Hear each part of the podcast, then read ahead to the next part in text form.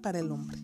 Puede observarse fácilmente que el aspecto de la cortesana de la mujer es algo diseñado por la naturaleza, esto es, siempre parece tener un ojo en el efecto que produce. Es casi si cuando la mujer está en su aspecto de cortesana no se experimentase a sí misma directamente, sino más bien a través de la respuesta que producen los demás. Debido a esto, con frecuencia, parece que le falta autenticidad. Por ejemplo, hay algo irreal en ella. Esto no obstante, es raro que sea percibido por el hombre. Solo por la mujer, en especial por las mujeres que se niegan a adoptar este aspecto de feminidad. No obstante, hay enormes recompensas biológicas y psicológicas en el hecho de capturar la proyección del ánima del hombre, en convertirse en la mujer inspiradora, la musa para el hombre. Por más inventado o artificial que parezca, es todavía el aspecto de cortesana de la mujer el que atrae al hombre. Desde un punto de vista evolutivo, este aspecto de la mujer debe ser visto como natural e instintivo.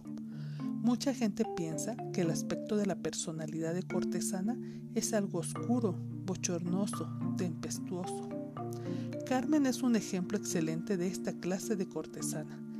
Pero la cortesana no siempre se muestra a sí misma de esta manera. Algunas veces es añinada o coqueta por naturaleza, muy similar a Marilyn Monroe cualquiera que sea su forma de presentarse, y esta puede variar enormemente. Siempre hay un elemento de broma o filtreo en ella. Este aspecto de la mujer sabe cómo actuar con los hombres para desvanecer la seriedad interna de ellos, para sacar lo que Eric Berne se refirió como el niño natural.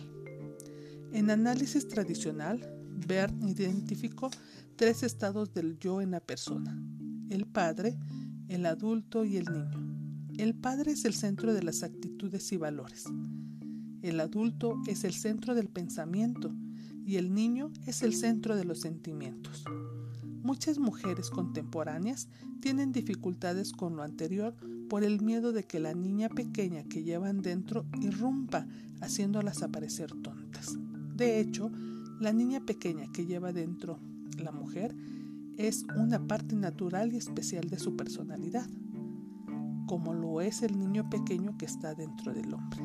En este nivel, el nivel del niño en el cual un hombre y una mujer juegan y ríen juntos y experimentan un amplio rango de sentimientos, incluyendo la sexualidad. Es aquí, en el estado del yo del niño, donde somos más vulnerables, estamos más expuestos y en un nivel puramente emocional somos más nosotros mismos.